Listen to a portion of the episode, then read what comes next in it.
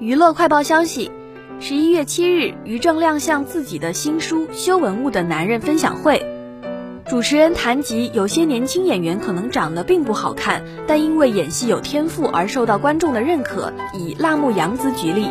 那于正呢反驳了这种说法，他透露第一次见到辣目洋子就被他惊艳到，他小眼睛粉雕玉琢的样子，又像杨贵妃，又像沈殿霞，又有点像邓丽君。我觉得她太好看了，就是天生的女一号脸。她在我眼里比很多女演员都美。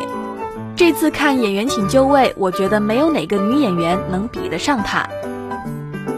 于正认为，美丑不是某个人定义的，而是要有辨识度。